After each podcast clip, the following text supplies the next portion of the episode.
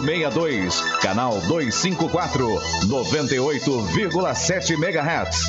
Estação de frequência modulada da Associação Comunitária Cultural e Educadora de Olímpia. Licença de funcionamento do Ministério da Ciência, Tecnologia, Inovações e Comunicações, número 011/2012, São Paulo. Rádio Cidade. Cidade são as melhores músicas. Apoio Cultural. Thank you. Farinhata, cozinha inclusiva, saudável e nutritiva. Produtos sem glúten, sem lactose, sem açúcar, low carb e veganos. Produtos saudáveis e funcionais, 100% fabricação própria. Rua Benjamin Constant, 1356D, no centro de Olímpia. WhatsApp 17 99683 7076. Farinhata.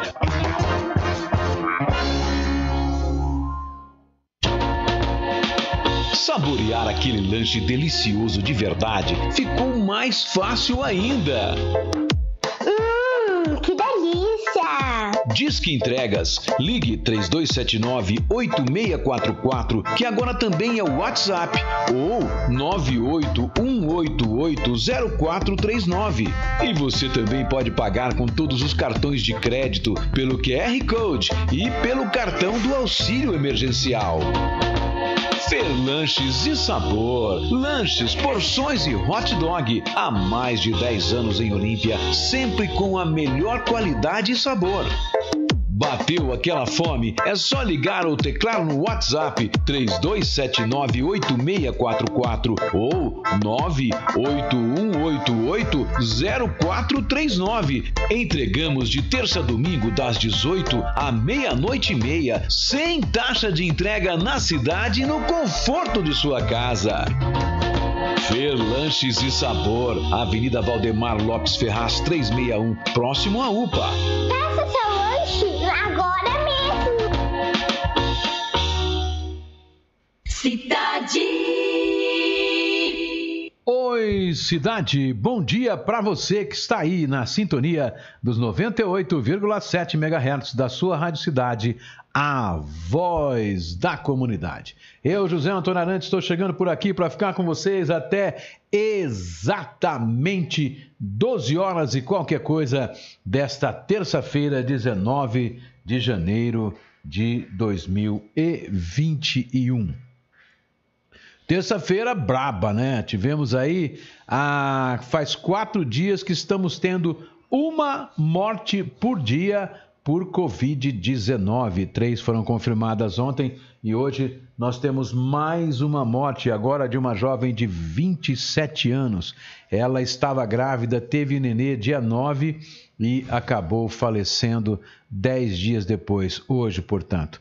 Ela, após ter o parto do nenê, que está tudo bem com ele, ela começou a sentir falta de ar, né? Falta problemas na respiração e acabou sendo internada e descobriu-se então que ela estava com COVID-19 ou estava infectada pelo novo coronavírus. Esta é a notícia triste de hoje. E isso tudo consequência do que a gente vem falando aqui, né? Que a situação, a segunda onda vinha, que as pessoas tinham que usar máscara, que tinham que usar o distanciamento, mas a gente estava falando aqui ao Léo, né? Falando aqui a, a, simplesmente no vazio. Mas está aí, as coisas estão acontecendo. Não estou dizendo com isso que a menina que morreu hoje é, tem a ver com isso. Né? Estou dizendo que a contaminação, o vírus, ele se propaga na medida em que as pessoas não obedecem às regras de distanciamento. Isso de modo geral. Pegar até aquelas pessoas que têm, que estão cumprindo, que ficam dentro de casa, que estão fazendo todos, podem pegar. Por exemplo, eu posso sair aqui agora e ao encostar num veículo qualquer que uma pessoa passou e espirrou, eu ponho a mão lá, passo a mão no meu rosto, pronto, eu peguei. E eu fico socado dentro de casa, né? Estou isolado há quase um ano praticamente, nove meses, né? Estamos já aí no, no décimo mês da pandemia. Bom, Enfermeira da Santa Casa, notícia boa, né? Uma enfermeira aposentada da Santa Casa recebeu alta da Santa Casa após 22 dias internada, 15 intubada. Vacina de Olímpia sem previsão de chegada. Boletim da Prefeitura, nós vamos falar sobre os casos, vamos falar sobre as mortes e vamos falar também de Barretos. Né? Barretos teve 96 casos confirmados ontem e mais um óbito. Oxi. Foi a 162 óbitos. Na polícia, hóspedes furtam televisor na casa de passagem de Olímpia. Furtos lideram as ocorrências no município. Ladrões fizeram a festa nos últimos dias. Ao meu lado está esta figura exponencial, esta figura magnânima, esta figura poluta, esta figura que não é figura, mas que figura no meu coração desde que desfigurou a minha alma. Bruna Silva, que era Arantes, hoje é Savenhago. Bom, a gente vai falando de tudo um pouco, de quase tudo, de quase nada. O que, que você está aí? Está esperando a coisa reagir? É, nós tivemos aí o falecimento, né? Ontem, dia 18, aos 92 anos de idade, da senhora Zélia Macedo Pereira. Ela faleceu e ela foi. Deixa eu ver. Não, as, as homenagens póstumas foram prestadas ontem mesmo, no Jardim das Primaveras, e ela foi enterrada no cemitério São José às 17 horas de ontem, né? No cemitério local. Certo, Tromba? Certo, produção. Certo? isso Ai, aí? pera. Credo. Solange Alves, bom dia, amigos. José Vicenzoto, bom dia. Otávio Reco, bom dia. Tabata Ramos, bom, deputada, dia. bom dia. Tá sem som? Tá sem som? Produção, tá sem som aí, produção? Ivan normal Marcos aqui. Barbosa, bom dia, meu Um irmão. abraço, Ivan. Creuza Silva, bom dia. Rita Célia, bom dia. Luiz Win, bom dia, meus amigos Arantes e Bruna. Fabiana Lande, bom dia. Dilso Piloto, bom dia. Piloto mais Hipolito do Brasil. Luiz Delgado, bom dia. Silvana de Souza, bom dia. No YouTube, o Marcel Gonçalves já está lá ligadinho na gente também, desejando bom dia a todo mundo e tudo de bom para todo mundo. E o Álvaro Júnior falando também bom dia aí pra rapaziada, né? A rapaziada que está é, ligada aí na gente. Tem mais um lá, vai lá. Cleonice Marcel Molina, bom dia. Que Deus abençoe a todos.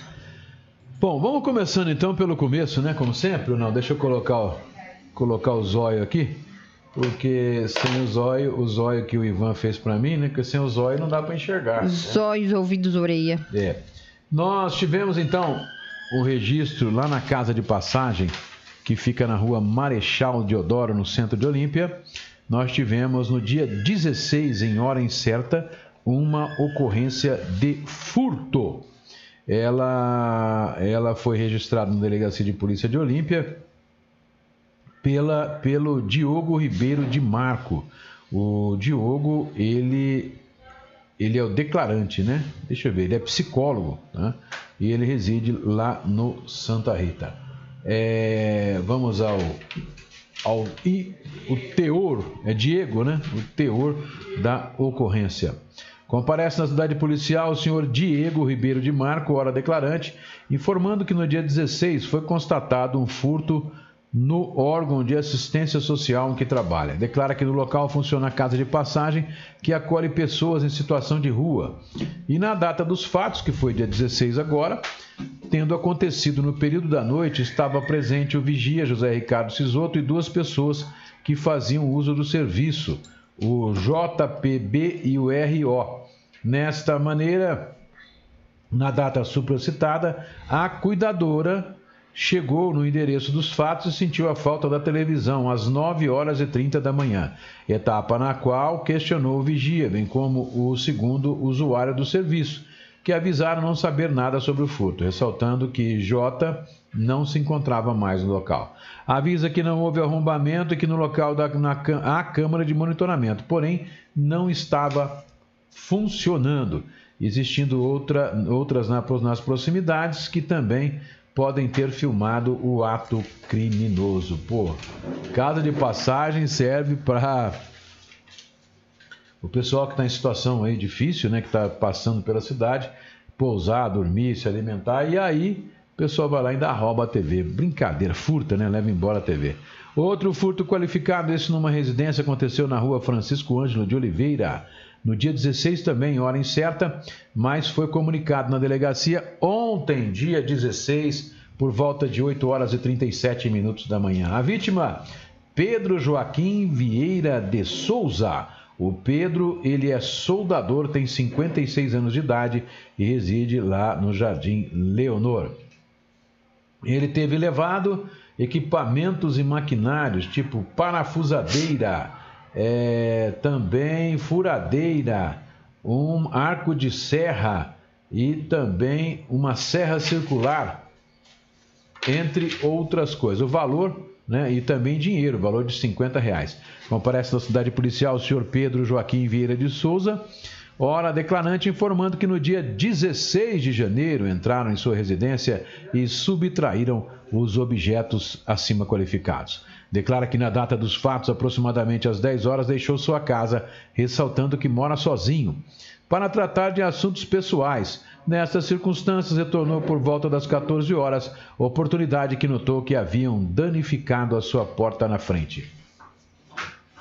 Dando continuidade no interior do imóvel, constatou que danificaram a porta do cômodo onde o declarante guardava os itens subtraídos, além de seus bens estarem todos fora de ordem. Avisa que sua vizinha tem câmera de monitoramento, porém está posicionada de forma que não gravou a atividade criminosa. Informa que teve o prejuízo de aproximadamente dois mil reais.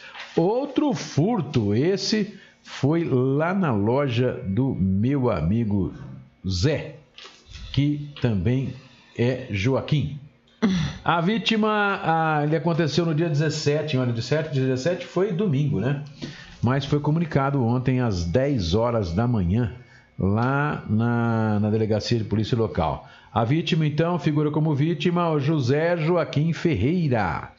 Ele ele, ele, ele, ele, ele reside no Jardim Tênis Clube e a profissão dele é empresário. Foram levados lá da. Acho que é da Absoluto, né? Uhum. Da Absoluto, as seguintes. As seguintes uma folha de cheque do Banco Bradesco no valor de 325 reais.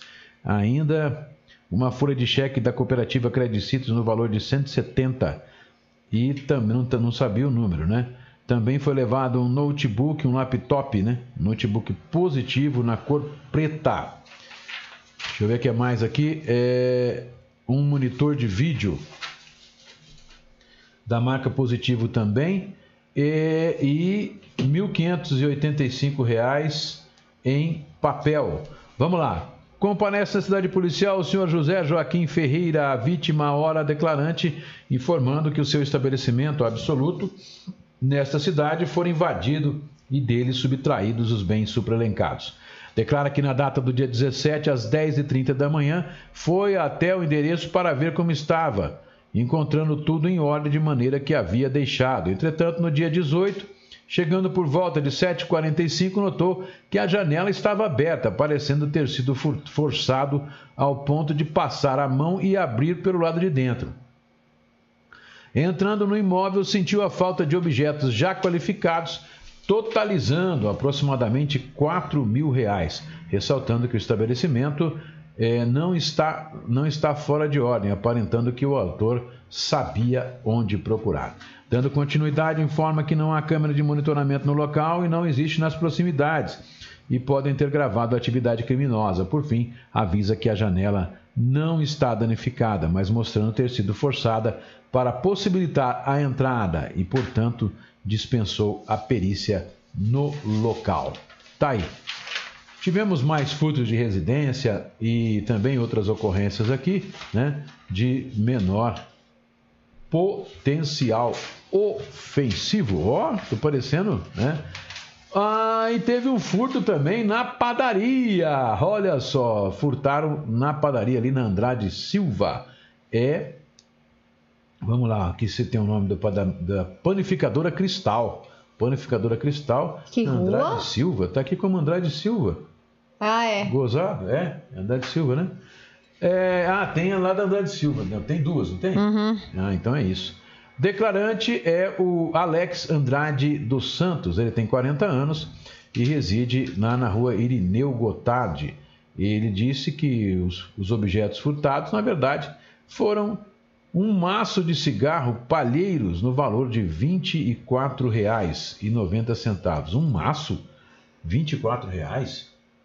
Rapaz, Comparece à cidade policial o declarante era vítima noticiando que é proprietário de estabelecimento comercial Panificadora Cristal, situado na Avenida Andrade Silva, centro. Relata que no dia 16, às 13 horas, estava trabalhando no caixa de seu estabelecimento, oportunidade que uma mulher de característica robusta, cabelo curto preto, trajando uma camisa listrada, de cor branca, vermelho e preto e um short preto, deslocou-se ao caixa para realizar o pagamento de sua conta, juntamente com uma criança e outra mulher de características robusta, cabelo curto preto, trajando uma camisa amarela e um short jeans.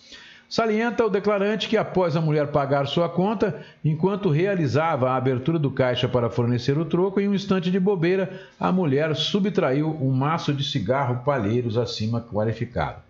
O derradeiro informa que as mulheres se retiraram do passageiro num veículo, oportunidade em que o declarante notou a falta do produto furtado, visto que averigou as câmeras de monitoramento, assim constatado o furto do objeto. Contudo, se comprometeu a fornecer tais gravações. Tivemos também um furto no sítio, coisa teve feia, é furto para todo lado, e tudo no dia 16, né? Sítio São Lucas, em Altair, esse não é nem Olímpia. André Bartol Sandrini é a vítima, ele tem 41 anos de idade e ele reside aqui no residencial Veridiana, em Olímpia. Teve furtado lá do sítio um compressor de 220 volts avaliado em 3 mil reais, ainda é, pacotes de veneno de formiga avaliado em 100 reais e um saco de adubo de 50 quilos no valor de 70 reais. Comparece na cidade policial a vítima na declarante noticiando que é proprietário do sítio situado no endereço é, São Lucas, né, número 1, bairro Córrego dos Macacos, lá na cidade de Altair. Relata que na data do dia 16 de janeiro, seu funcionário de nome Walter Sestaro saiu do seu sítio por volta das 13 horas para realizar seus afazeres. Contudo, informa o declarante que Walter, ao retornar ao sítio às 18 horas, visualizou um rastro de rodas, aparentemente caminhonete, acrescentando que, ao averiguar o local, constatou que a porta de um quarto onde o declarante guarda suas ferramentas e produtos agrícolas possuía traços de arrombamento, sendo que de imediato manteve contato via telefone com o declarante, notificando-o dos fatos. Por derradeiro informa que o declarante, o declarante que ao deslocar-se ao local, notou que haviam subtraído os objetos acima mencionados, esclarecendo que desconhece, desconhece qualquer é, indivíduo que possa ser responsável pelos fatos narrados e o local não possui câmeras de monitoramento. Tem mais bom dia aí, princesa? Tem. Clarice Néspolo Rodrigues, bom dia. Dani Lívia, bom dia. A moça que faleceu trabalhava comigo, estamos muito abalados. Ângela Maria, bom dia, família amada. Kátia Soares, bom dia, família. É, Paulo Renato dos Santos, bom dia, Bruna e Arantes. Juliana Rocha, bom dia. O Branco, bom dia. Palmeiras 4 a 0 no Estou muito feliz, né? É, os palmeirenses estão felizes aí. Os corintianos não, com uma lavada dessa, né? Eu queria saber onde está o Walter Caruso. O Walter Caruso não deve nem ter ido fazer o programa hoje. Deve estar debaixo da cama, é, coitado. Ontem disse que ele chegou a receber, é, lotar a caixa de e-mail dele, mensagens, que ele chegou a receber 200, 300 mensagens tirando sarro nele por causa do, desse jogo, porque o Walter é corintiano roxo, né? Ah! Ai, ai, ai. Acabou aí? Acabou aqui. Vamos ver se no YouTube tem mais alguma coisa. A Luzia Lopes está lá no YouTube, ligadinhos na gente. E a minha querida, a lindeza da Alexia Lomba. Bom dia, Bruna e Arantes. Uh, bom dia, Bruna Arantes só, ó. Ah, é? Vou puxar sua orelha. No ar. No ar. Ao viu? vivo e a Vai pro cantinho, como é que chama? Cantinho do pensamento. Vai pro cantinho do pensamento. André Rodrigo Souza, bom dia. E Bianca Cristina, bom dia. Bom, gente, vamos lá direto já falando aqui, vamos falar né, da questão. Em Barretos, nós recebemos aqui a nossa amiga Renata, um abração, um abraço dela. Depois da pandemia, eu vou conhecer você e vou te dar um abraço, tá? Renata. E ela mandou para a gente aí as últimas informações lá de Barretos e mandou o boletim da prefeitura. Você acredita que tem um paciente internado lá na UTI do Nossa Senhora, que é de Manaus? Mentira. É, o Nossa Senhora esses dias recebeu. Ah, mas ele veio de lá para cá. Veio de lá para cá. Eu acredito que sim, né? Tenha vindo de lá para cá. E ele recebeu, olha só, é, hoje nós estamos com 25 de Barretos internados no Nossa Senhora na UTI, que é UTI é referência, UTI para onde vão os casos graves. Guaíra 4, Colina 4, Viradouro 1, Jaborandi 1, Guaraci 2, Bebedouro 1, Palmas, no Tocantins, tem uma mulher de 74 anos internada lá, que é de Palmas, no Tocantins. Taquaral, que deve pertencer à nossa região, eu não sei se pertence ou não, uma mulher de 31 anos. Alta Floresta, no Mato Grosso, tem uma mulher de 58. Campo Verde, também no Mato Grosso, um homem de 31. Altair tem um. Indianápolis, um. Essa Indianápolis acho que não faz parte. E do Amazonas, de Manaus, tem um homem de 37 anos que está internado. O Nossa Senhora, ele estava com 45 pacientes internados na, na segunda-feira. E desses 45, vamos tirar aí um de Manaus, 44, Indianápolis, 43, né? Não, 44, 43. Não, vamos contar. Um de Manaus, Indianápolis, 2, Campo. Campo Verde, 3, Alta Floresta, 4 e Palmas do Tocantins, 1. Então, na verdade, da nossa região mesmo, na UTI do Nossa Senhora, tem, tinha então 40 pacientes. 40 pacientes significa então, vamos tirando esses outros, né? 40 pacientes, nós vamos colocar aqui dividido por 52, estava com 76% dos seus leitos tomados por pacientes da região. É, porque no total Tirando, tá com quase 87%. É, no total está praticamente tomada a UTI do Nossa Senhora. O Hospital São Jorge, que é lá de, de Barretos também, que é um hospital particular, tá? E acho que tem 10 leitos, 10 ou 9 leitos de UTI, e ele estava com 8 pacientes ontem no hospital particular. Dois de Barretos, um de Colômbia, de Colina, um de Colômbia e dois Pô, de mas Frutal. Mas tá marcando 6. Ah, não, é, tá certo. É seis pacientes na UTI e dois na enfermaria. É. Por isso que são oito pacientes. Mas ele já esteve na, na sexta-feira, o São Jorge estava com 100% da sua capacidade tomada. Fato triste também é que foi registrado um óbito, um novo óbito no final de semana, de um homem de 72 anos de idade lá na cidade de Barretos. Portanto, foi para 162 o número de óbitos lá na cidade de Barretos. Mas nós batemos o recorde, né? Porque nós tivemos três no final de semana e hoje mais uma morte. Esse é o fato lamentável. E Barretos também teve 96 casos positivos em três dias, mais de 30 por dia, tá? Nós aqui em Olímpia tivemos 41 ou 42, se não me engano. Gente, agora a boa ação do dia, vamos lá, tem uma, uma pessoa, né? Que, deixa eu ver o nome dela aqui, é a Gislene Tonha Xavier. Ela tem um cachorrinho, gente, eu me recordo Acho aqui. Acho que a cachorrinha é idosa. É idosa. Eu tive um. É ele. É ele, né? Eu tive um que, olha, é praticamente igualzinho uhum. esse aqui. Chamava Pitico. E ele viveu 16 anos também. Só que o meu, e ele ficou ceguinho dos dois olhos. E ceguinho, ele acabou caindo dentro de uma piscina e morreu afogado com 16 anos. Mas ele já estava é, no estertor da vida, né? Mas ele chama-se, ele se chama Patrick, deixa eu ver se está lá no ar. Quem. Ah, tá no ar lá, tá vendo? Tá mostrando. Quem viu esse cachorrinho, olha só, ele é cego de um olhinho, ele tem 16 anos e ele atende pelo nome de Patrick e ele faz uso de medicação, é cego de um olho, ele sumiu entre a fonte e o Santa Rita. Produção, coloca o celular aí de quem viu. Quem viu o Patrick, ligar para o celular 981363512 ou usar o WhatsApp, né? 981363512. A dona do cachorro está desesperada. Ele é a paixão dela, mas é um velhinho já, né? Tem 16 aninhos. Um poodle desse tamanho, viver 16 anos, ele deve estar realmente já, é, se for equivalente a 7 anos, né?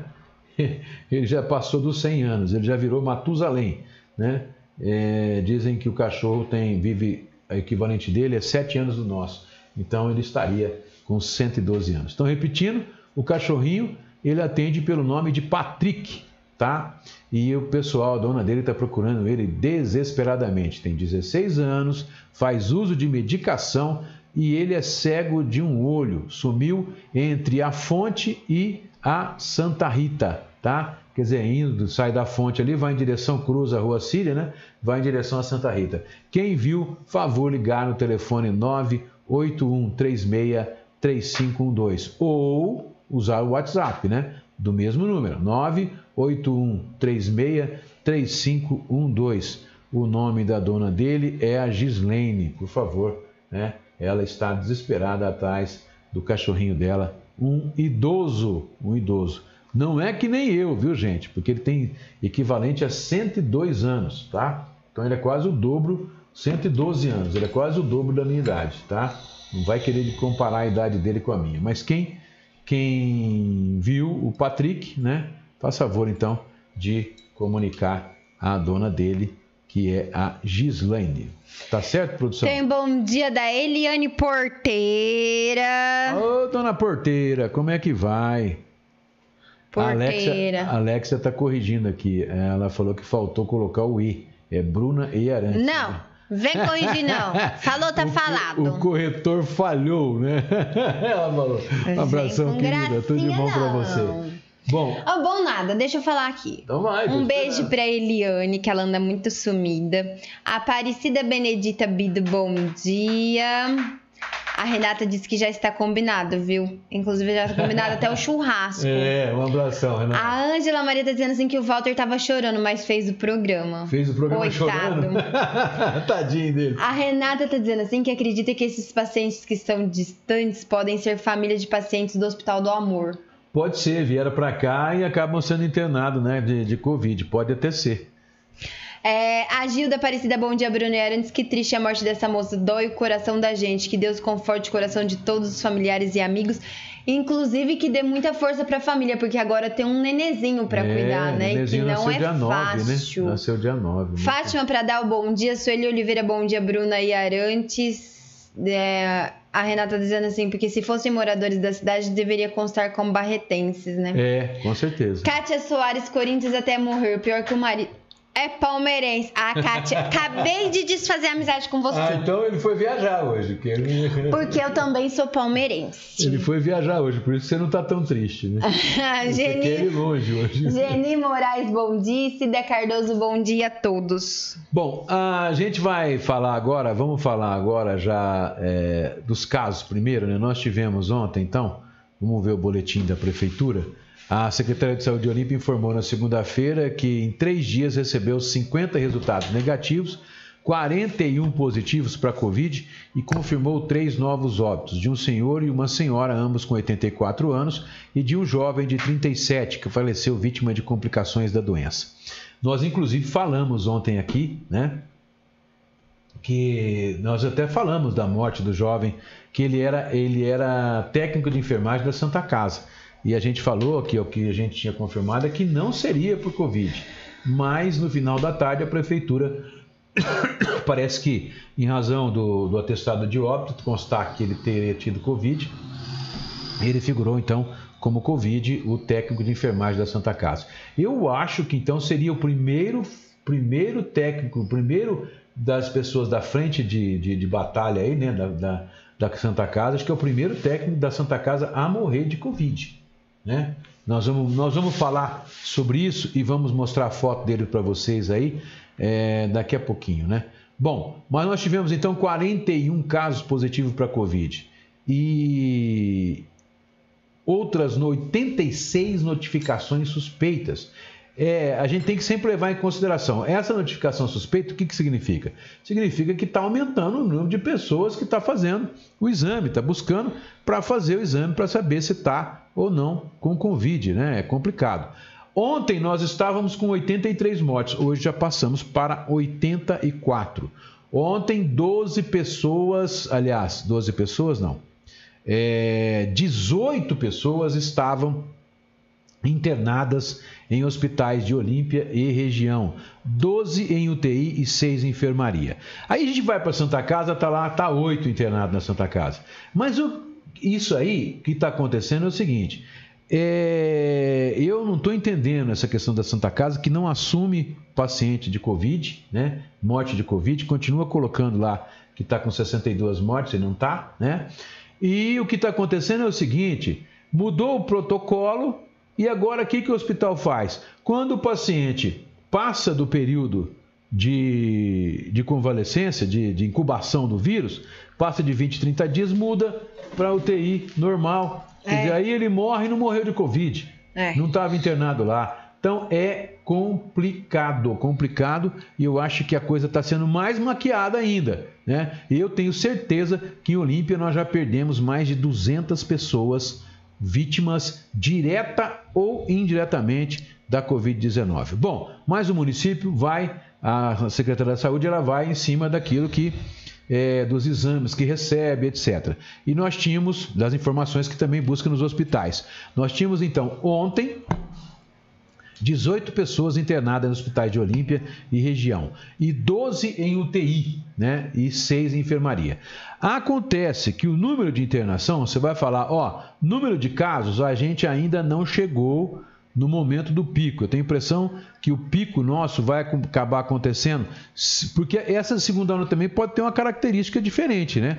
Olha, gente, quatro mortes, uma por dia é uma na, no outro pico, depois que os casos subiram, depois que aumentaram os números de internações, começaram a vir as mortes. Por quê? Porque a morte geralmente o cara morre depois de estar tá 15, 20, 30 dias internado, entubado, né? Para vocês terem uma ideia, no Brasil, de cada 10 internações em UTI, 6 morrem. Essa é a estatística. De cada 10 internações em UTI, 6 morrem. Eu li no UOL hoje, tá? É, mas, o que acontece? Ah, nós já estamos com internação muito próximo do que se verificava na época do pico. E no mês de agosto, nós tivemos uma morte por dia. Nós já estamos há quatro dias tendo uma morte por dia. Você vai falar, ah, mas as três foram confirmadas ontem? Não. Um morreu no dia 16, outro no dia 17 e outro no dia 18. E agora 19, outra morte por Covid-19. Não significa que nós vamos ter uma por dia, né? Ainda, porque eu entendo que essas mortes ela tem explicações casuais, né? É, eu não acredito que vá ter continuar nesse ritmo. Mas nós já estamos, ó, nós saímos, nós saímos, para vocês terem uma ideia, eu vou, nós saímos de, deixa eu pegar aqui o gráfico, olha aqui, ó, nós saímos, nós tivemos três casos em dezembro e já subimos para seis em janeiro. E nós estamos no dia 19 ainda. Tivemos seis mortes em janeiro. Então, nós já chegamos, já passamos o mês de novembro, que teve cinco, e já passamos o mês de julho, que foi o mês que antecedeu a, a o pico da pandemia. Então, gente, eu, eu, eu pessoalmente, não tenho dúvidas. Nós estamos na segunda onda e estamos na porta. Estamos fazendo toque-toque no pico. Aí a gente vai chegar num platô, fica uns dias num platô, depois começa a cair de novo. Isso, isso, se a população tomar vergonha na cara e começar, continuar usando máscara, continuar o distanciamento e lavando as mãos, higienizando as mãos e usando álcool em gel. Senão, a coisa pode ficar preta por o platô ficar por muitos dias e muita gente morrer ainda em nossa cidade. E, gente, não é fácil não. Imagina o sofrimento da família dessa menina de 27 anos que morreu 10 dias após dar à luz a um menino lindo.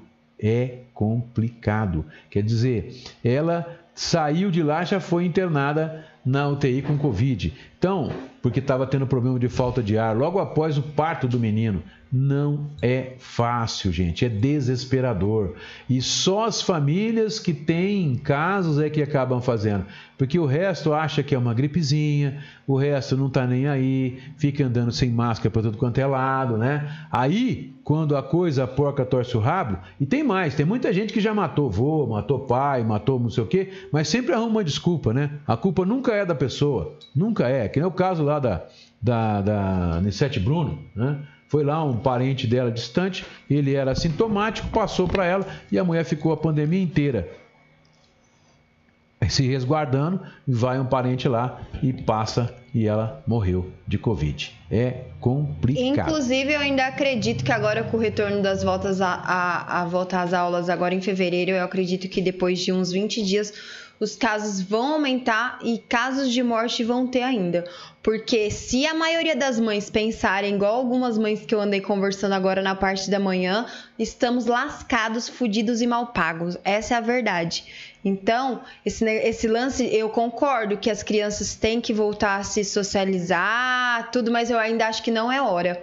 É, retornar às aulas agora, dia 1 ou essa semana, como algumas escolas já retornaram, e, e com o um número normal de alunos, mesmo não, com distanciamento. Estado... Não, particular eu tô falando. Ah, tá. é, mesmo com distanciamento, com máscara e tudo mais, eu acho que esse lance de falar que as crianças precisam adquirir anticorpos isso não existe, gente. Tudo bem, criança precisa é, adquirir anticorpos, mas você vai colocar em risco a vida dos mais velhos, as pessoas com quem as crianças convivem, a, a sua vida, que já é mais de idade.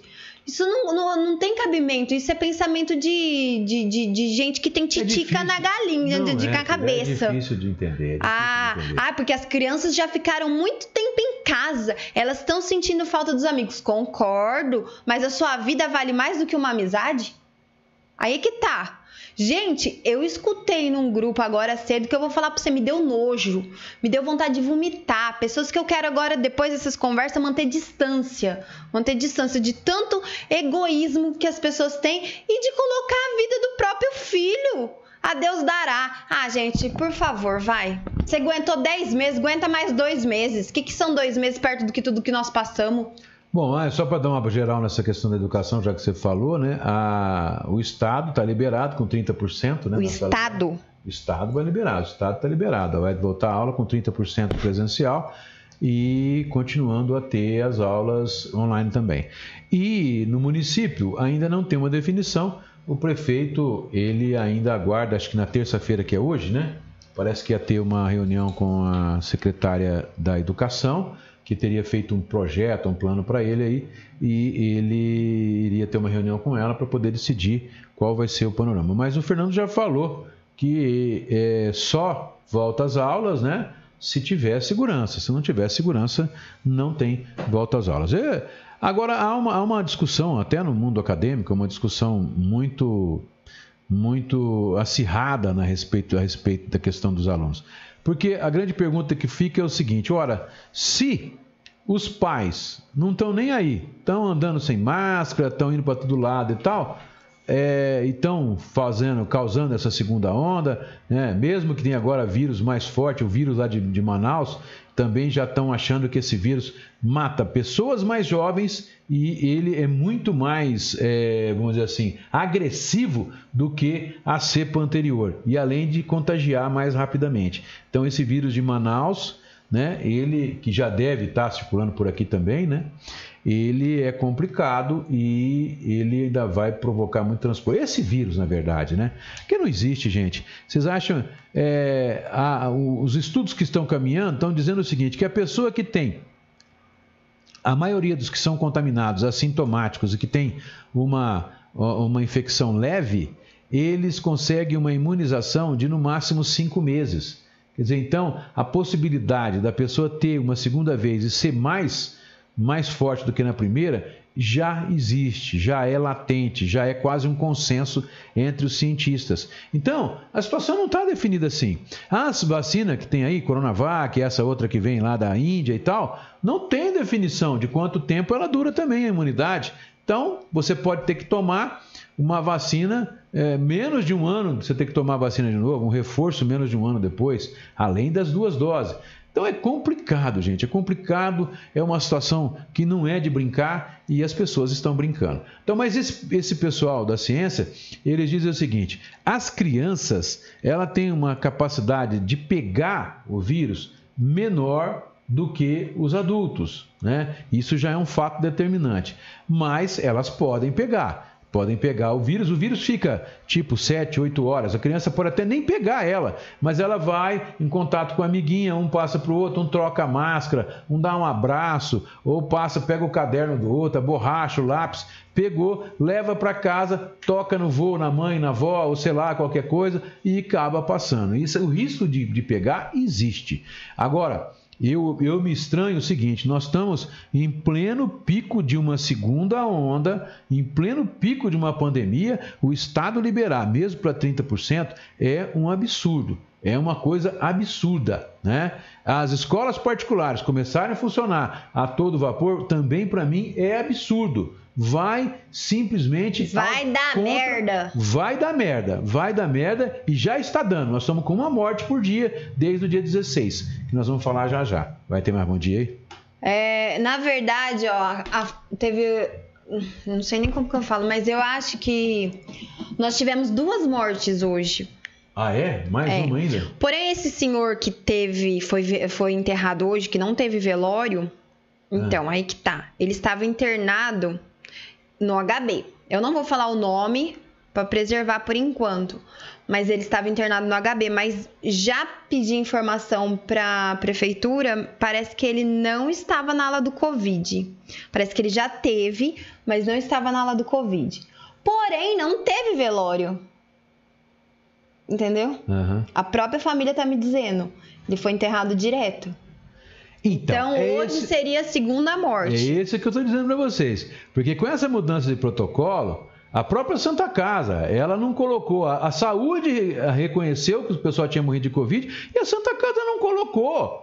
Dois últimos, o 81 e 82 morte, não colocou, porque ele não estava internado na ala do Covid, né? Mas no atestado de óbito estava lá, Covid. Então não dá para entender, quer dizer, vai virar uma zona, uma confusão e a gente vai estar tá tendo, já está tendo muita morte, que pessoas que estão morrendo direta e indiretamente e não vão ser computadas como morrendo por Covid. Mas, gente, ó, só para vocês terem uma ideia do alcance do negócio. Se a pandemia faz que muita gente evite ir nos hospitais, evite ir na UPA, evite ir nos lugares quando fica doente, com medo de pegar, você entendeu? E ela pode morrer em casa. Está aumentando o número de mortes de pessoas que morrem quando chega na UPA na última hora. Né? Então, e, e, pode estar tá morrendo também, pode estar tá morrendo também, fala que é infarto, que é AVC, que é a puta que pariu, mas ela morreu indiretamente porque deixou de ir no hospital. Tem pessoas que é, as, as, cirurgias agora vão, vão acabar sendo proteladas, cirurgias que eram para fazer, que é tal das eletivas, não, o cara pode morrer também. Então, tudo é indiretamente da Covid. E podem ter certeza, eu não acredito. Nós não tivemos só 84 mortes por Covid em Olímpia, diretamente por Covid em Olímpia. Eu acredito que nós devemos ter morrido, deve ter morrido muito mais, mais do que o dobro. Vai. É, a Fátima Pradal está dizendo assim: não, foram duas pessoas, pois um amigo nosso faleceu em Rio Preto. Deve ser a mesma pessoa que eu estou dizendo agora. É o Lucas Palhares, bom dia, Bruna e Arantes. Olímpia tem previsão de quando chega as doses da vacina e quando e qual vai vir para nós, a Coronavac ou da Fiocruz? Olha, Lucas, é o seguinte, é o que, que tem no Brasil, não é só para nós, não. O que tem no Brasil hoje é a Coronavac. A, a da Fiocruz, ela não vem porque é, o governo comprou da Índia 2 milhões de doses, mas é, a Índia começou, que ela primeiro ia começar a vacinar vacinar o pessoal da Índia, né, que é um país super populoso, e depois, mas ela ia começar essa semana agora a entregar as exportações. Então, pode ser que na semana que vem ou até o fim dessa semana cheguem outras, chegue outras é, é, outra da Fiocruz. Mas por enquanto é só a Coronavac e são 6 milhões e tem mais 4 milhões e 700 mil doses que entrou com pedido ontem né, na Anvisa para a liberação desses 4 milhões. Então, o que nós temos para o momento, na verdade, de real, são esses 6 milhões que já estão sendo entregues e 4 milhões e 700 que vão ser numa segunda remessa da Coronavac. Agora eu falo para vocês, é, o Butantan levou quase dois meses para produzir pegou a, a matéria-prima lá da China, que é o, o, vírus de lá, e levou quase dois meses para promover, para conseguir fazer 4 milhões. Gente, nessa toada, esqueçam. Se não conseguir comprar vacina de outros lugares, nós vamos chegar lá em setembro, outubro, novembro, porque aí sim nós vamos ter vacina sobrando. Por, até chegar lá, não, não vai conseguir vacinar. Então, mesmo esse pessoal de 60 anos para cima, dos idosos, você pode ter certeza, vai levar 3, 4 meses, porque vai faltar vacina. Vai aplicar essas agora, vai vir 1.500 para a Olímpia, da Coronavac.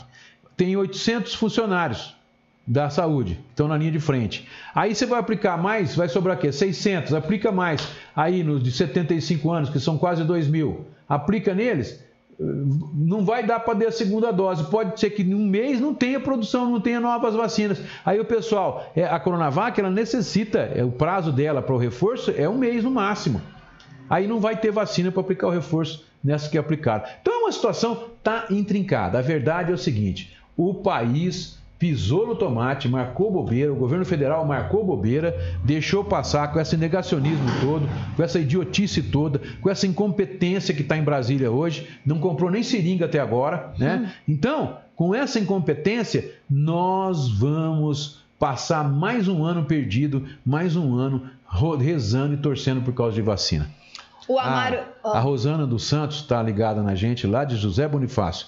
Ela mandando um bom dia e está dizendo que concorda com você a, é, Renata, a Renata Barros. Barros concorda com você que não deveria voltar às aulas presenciais. Todos os dias vocês cansam de avisar, mas ninguém liga, infelizmente. Então, é. Ah, o Amaro Júnior, eu acho muito errado voltar às aulas agora. Milene Alves, bom dia, Brunier. Antes dos meus filhos, não vou mandar. Meu marido só... e eu somos de grupo de risco. Deixa eu só falar uma coisa para você. A gente estava no, no, mês de, de novembro, é, mesmo no mês de dezembro, o número de casos estava lá embaixo. Né? Tivemos duas ou três mortes, dizer, tá, o número estava lá embaixo. Então, tudo bem, se fosse voltar às aulas naquele mês, eu até concordaria. Mas, gente, nós estamos no pico. Nós estamos entrando no pico. Semana que vem a gente entra no pico dessa nova segunda onda. Tá morrendo gente a bedel. Tem gente Cinco óbitos em uma semana. Cinco óbitos em uma semana. Se mais dois hoje, né? Não, não dá uma semana porque eu, é sábado, sábado, a semana começa no sábado? Não. No domingo. No domingo. Então. É, numa semana, cinco é, óbitos numa semana. De, não, cinco óbitos em cinco dias. Em quatro dias, na verdade. Cinco óbitos em quatro dias. Bom, então, se fosse, tivesse no mapa, tudo bem, mas não tá. Nós estamos voltando ao pico. E olhe lá, gente, ó. Não pensam vocês não que a gente tá aqui ave de mau gosto, tal, mas a gente eu fico assistindo noticiário, eu assisto, eu às vezes até fico meio bilolado, porque é, é, é muita tristeza, a gente vê muita coisa acontecendo nesse país. E é, não diga para vocês não, não pensam vocês que a gente está é, todo mundo comemorando que a gente está na fase amarela, está tudo normal, todo mundo trabalhando. Nós podemos numa semana que vem ou na outra voltar para a fase vermelha. Simples assim. É sim, falei para vocês, o Nossa Senhora lá está com. É... E outra, nós ficamos na paz amarela porque a Fundação SEAD, que é que onde contabiliza os números, do governo do estado, estava defasada os dados de Olímpia, os dados da nossa região. A hora que entrar os dados que estavam defasados, mais os que estão agora, nós podemos até voltar para a frase vermelha. Aí vocês vão ver o que é bom para tosse. Porque é, o pico está aí. É mais uma semana, duas, a gente está no pico, não tem jeito. Vai voltar a coisa a pipocar. Vai. E não é querer assustar, não, mas duas mortes abaixo de 37 anos em menos de três Isso, dias. Isso, duas abaixo de 37? Uai, o ah, Lucas de 37 e a moça hoje de 27. de 27. Ela, inclusive, é a mais jovem agora, é a mais jovem. O outro caso foi, acho que um rapaz de 29 anos, se não me engano. Então, ela é a mais jovem hoje, essa de 27, que morreu é, hoje, né? Ela é a mais jovem a morrer em Olímpia por Covid. Tem mais dia? A Renata Simões Arantes, um beijo, lindeza, um beijo para minha Xuxete, a Gabi. Se os pais não se cuidarem, não podemos voltar às aulas nunca. Ninguém acredita nos cuidados por mais mortes que temos. Não, o pior é você ouvir dos, dos, próprios pais dizendo assim: ah, mas eu também sou linha de frente, porque eu trabalho no comércio. Então, se eu tiver que pegar, eu já vou pegar de qualquer jeito. Não vai ser a diferença do meu filho na escola ou não. Ai, gente. Olha, eu vou falar pra você, me dá até. É a tal da empatia, né? Porque desgosto. ela pegou, ela vai passar para os outros, os outros vão. Porque eu tenho que ir no mercado, alguém, porque eu trabalho no morrer. comércio, porque não sei o que. Então, qual a diferença do meu filho ir para escola ou não, sendo que eu estou trabalhando, eu estou indo no mercado?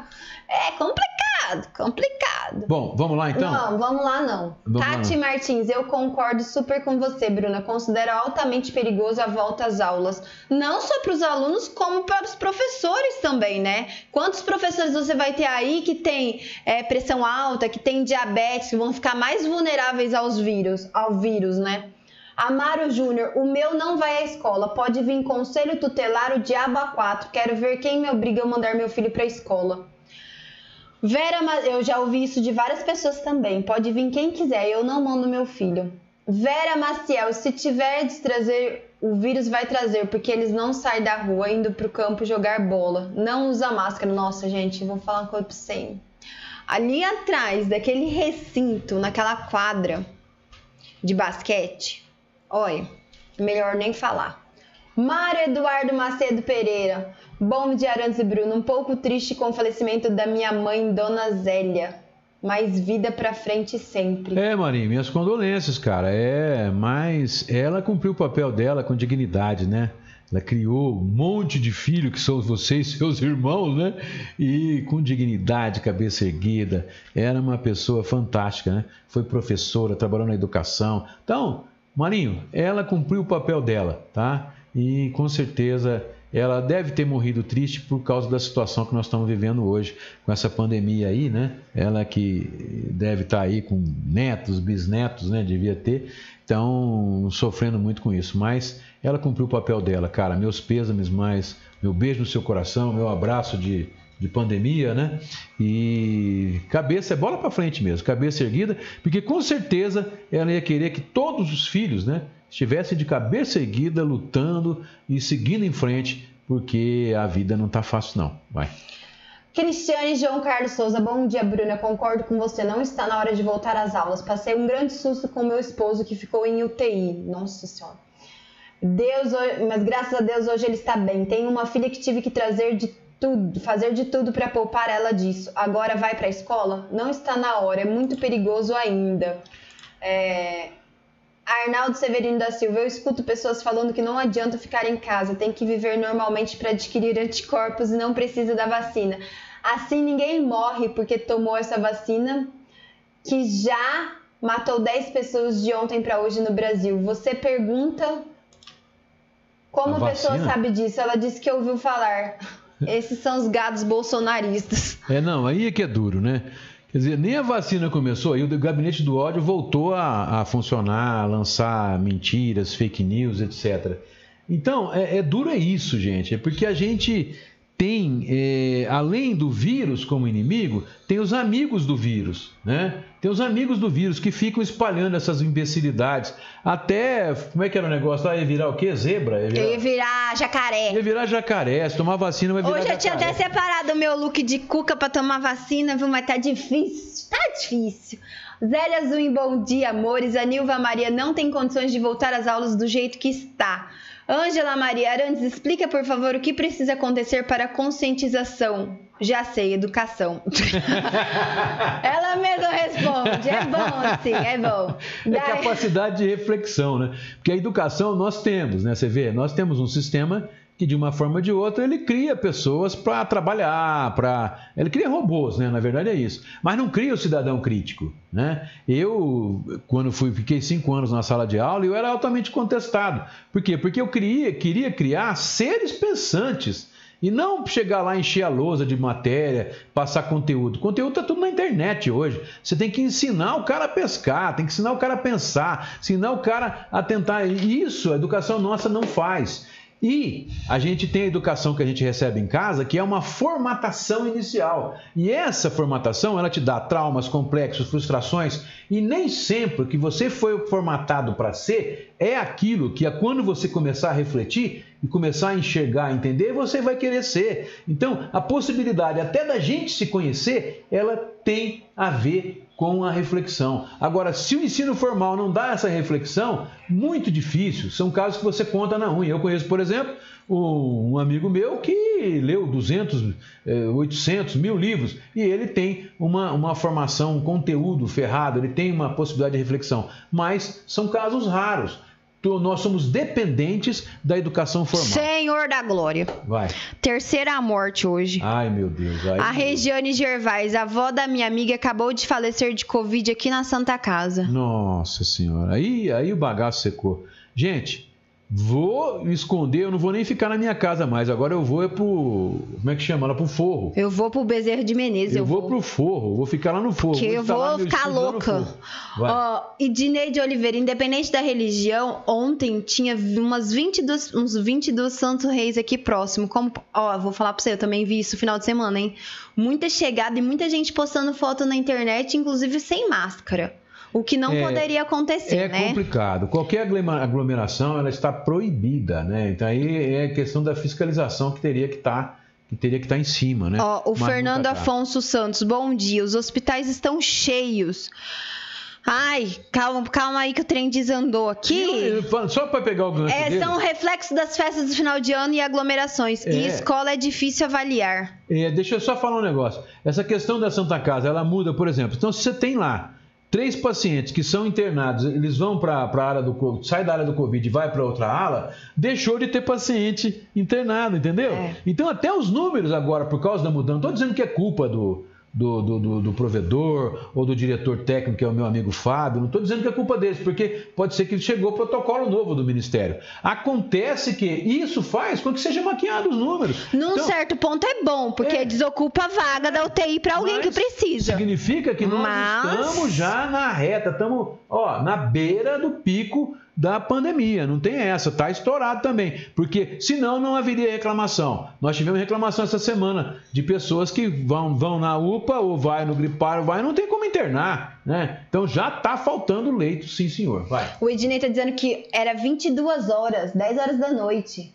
É, Folha de Reis. Vê. O Gilmar Delgado, bom dia. Cadê a fiscalização para usar as máscaras nas ruas? Acabou? Nunca teve, né? O que a gente, aqui que a gente teve foi um teatro, uma, uma encenação, né? Porque. Marquetagem. É, é marquetagem. Eu, eu até entendo. O, o, prefeito, ele. ele, ele fica. estrelinhas. Ele fica com a, a problemática, ele fica entre duas espadas, né? Porque uma tem a questão econômica e outra a questão de saúde.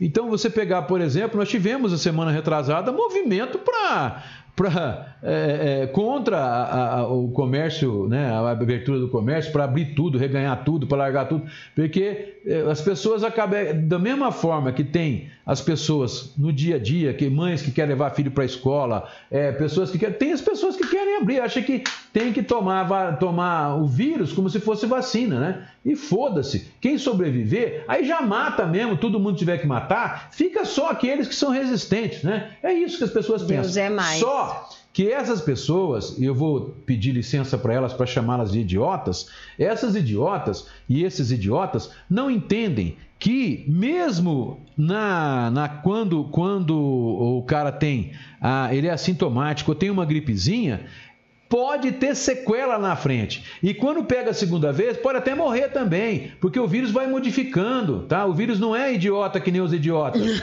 Eles crescem, eles evoluem. O vírus evolui muito mais rápido que os idiotas. Entendeu? Que os negacionistas. Então, o que, que acontece? O cara pode ter, e tem mais, o cara que pega, tem às vezes assintomático e tem o vírus, ele pode ter como reação, sabe o quê? Você sabia que já tem muito assintomático ficando sem o, o paladar? paladar?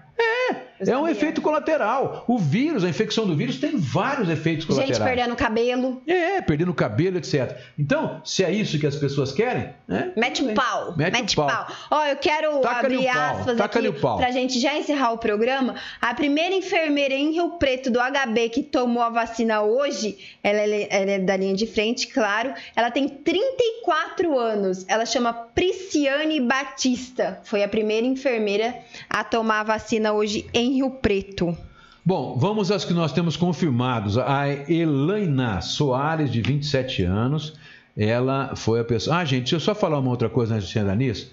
Tem um monte de gente soltando negócio de vacina tá soltando, tem até um site na internet, Pré-cadastro. ó, que é para cadastro, pré-cadastro. Não existe isso. Não, existe Vacina sim. já São não é do governo do estado. Existe sim. Mas não é Passou na TVT ontem. Mas não é do pro governo. pessoal da saúde já fazer um pré-cadastro. Não é Sim. obrigado. Se você não fizer esse pré-cadastro, não quer dizer que você não vai tomar Mas isso vacina. aqui não é do governo. Eu não sei de quem que é. Eu sei Pelo que menos passou ontem na TVT, que isso é. tudo ensinando então, também. Caiu todo mundo. E eu vi, uma, vi um comentário dizendo que isso aqui não é. Então toma cuidado, porque tem gente fazendo pré-cadastro e tal, e pega teu SEC, teu, teu é, SIC, não, CPF, RG, etc. Depois vai dar golpe no você, hein? Então, Ó, muito cuidado. É. O Silvio Bittencourt, bom dia, Arantes. Você que tem formação em direito, existem meios para mover ação contra o governo federal que está colocando toda a população em risco?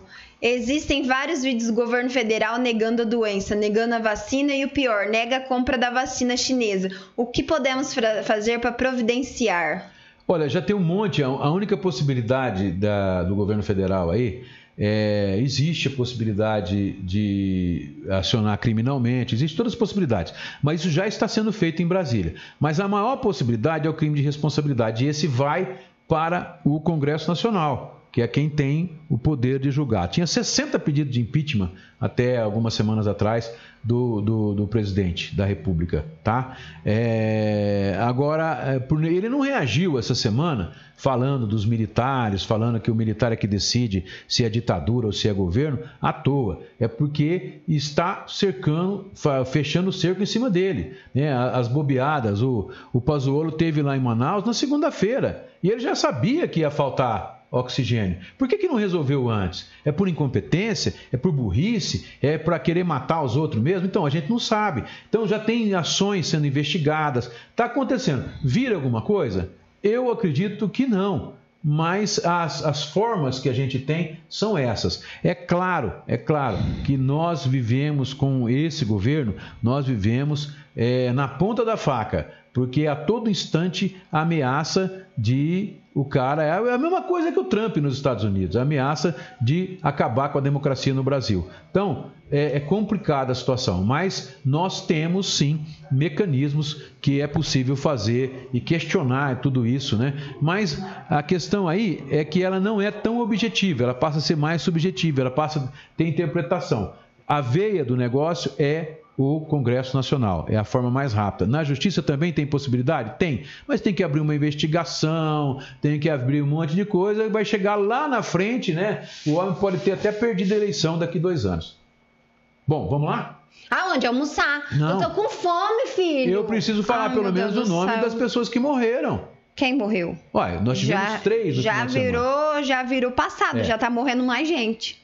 Então, e pode ter morrido mais três hoje, não é isso que você falou? Não, pelo amor de Deus, Jesus amado de Nazaré, esses três já foram. É o homem que foi sepultado hoje às 9 horas da manhã, foi enterrado hoje, direto, sem velório. Família de Olímpia, ele é de Olímpia, bonitinho, estava internado em Rio Preto. Sim. E agora, segundo um ouvinte nosso, morreu a avó de uma amiga, ou a avó dela, não sei agora, cedo na Santa Casa.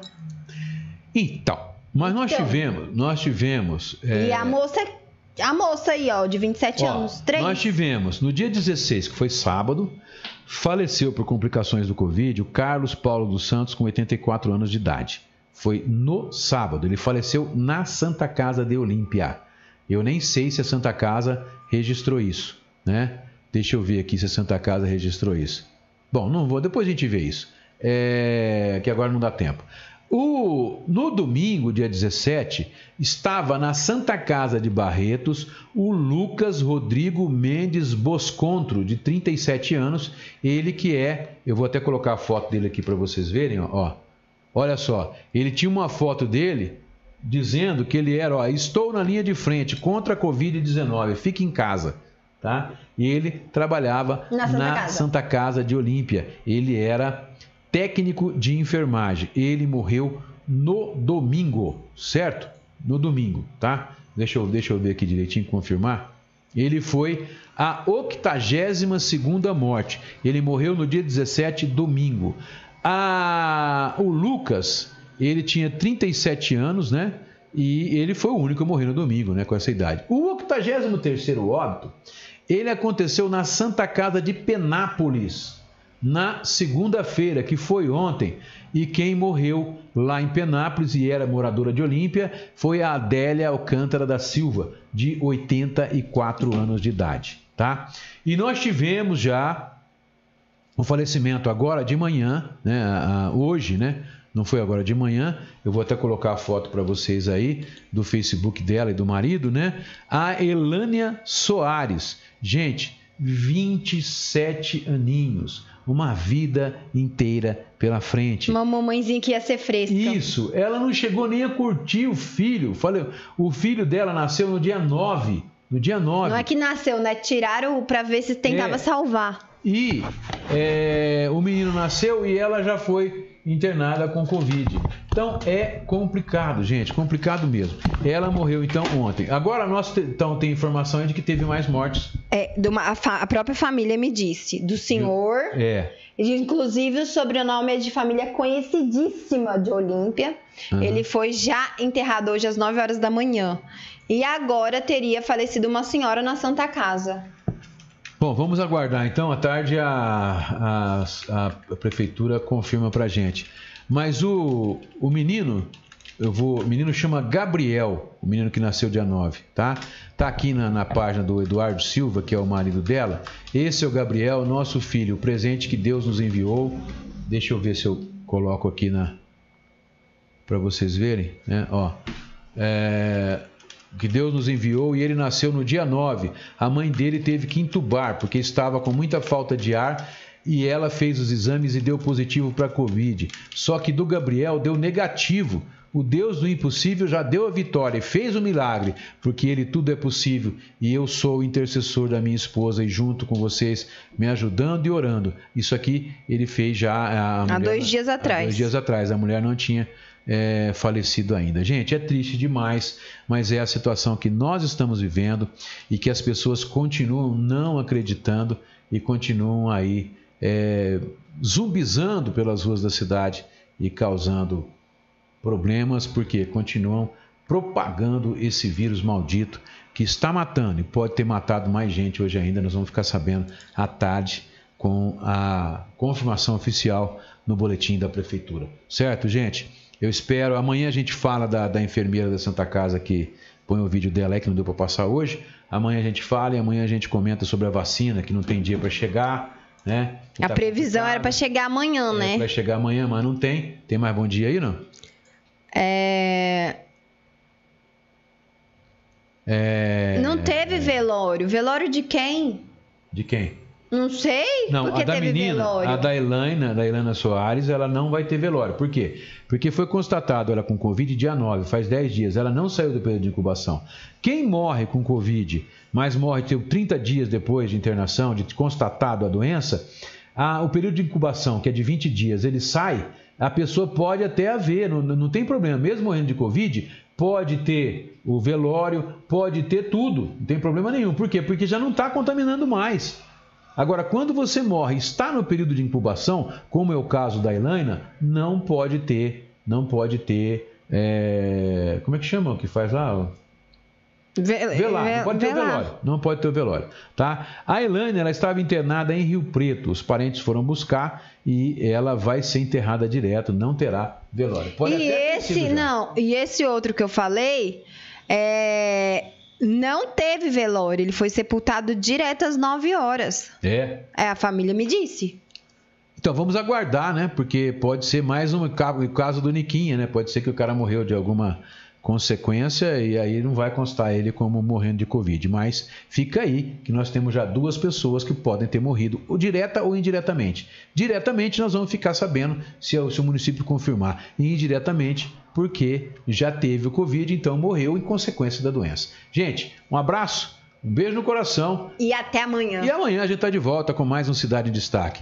Triste, né, gente? Mas é verdade. Nossas condolências aí ao Marinho, nossas condolências ao rapaz. Que, a família. A família da, da Elaina, né? Uma menina jovem com uma vida toda pela frente. E não tem outra forma. A vida continua, a gente tem que seguir em frente.